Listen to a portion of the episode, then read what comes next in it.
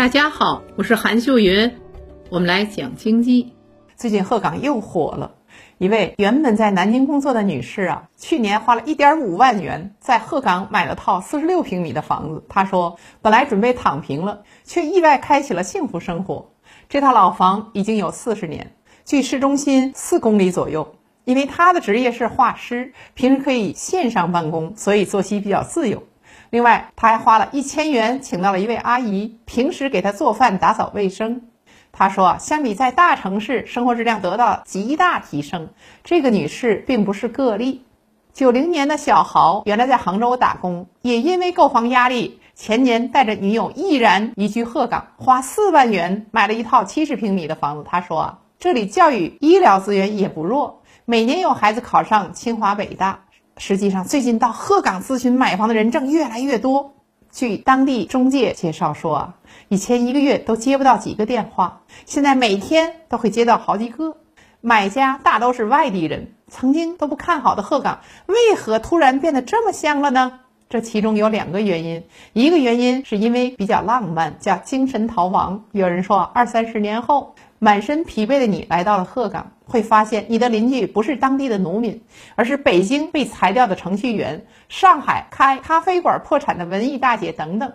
大家都厌倦了漂泊，相聚于鹤岗，把它当做精神世界的港湾。那第二个原因更加现实了，他们觉得鹤岗的房子既然已经这么便宜，索性先买下一套搁着，作为一种理财方式。鹤岗原本是一座资源型城市，过去被称为煤城，但随着资源的枯竭，产业收缩了，大量人口开始外流。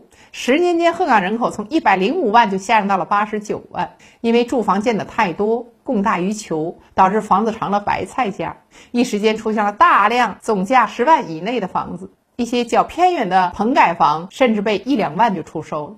我们说，房子终归是商品，任何商品都有一个均衡价格。房子卖不动可以跌，但不会跌到跟土豆一个价。在我国，房产依然是资产。小城镇的房子也有基本的居住属性。当两三部手机的价钱就能买一套房时，房价就可能被严重低估了。实际上，人们判断房价高低依据是什么呢？就是对未来的预期。鹤岗人口逐年减少，大家会顺着这个预期猜想未来还会更少，从一百万人变成五十万，变成二十万，甚至变成五万。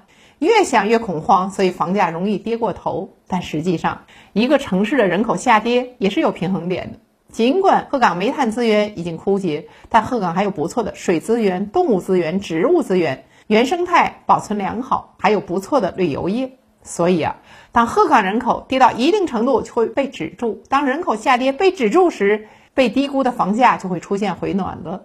再者说，鹤岗可能还会有新增人口，因为总有一部分人厌倦了繁荣，他们不追求完善的生活配套，就是喜欢这座小城市。况且现在互联网发达了，线上办公的人越来越多，一些搞创作工作的人，比如作家、画家、音乐创作者、设计师等，可能正需要来鹤岗这样的小城求一份宁静。谁也不知道。鹤岗未来会如何发展？但说到底，一座城市的房价是由市场供求决定的。当人们没有充分发现这个城市价值，就可能低估它的房价。当有一天人们发现这座城市虽然落后，但恰好符合了现代人的某些需求，甚至有成为网红城市的潜质，它的房价就可能逆势反弹。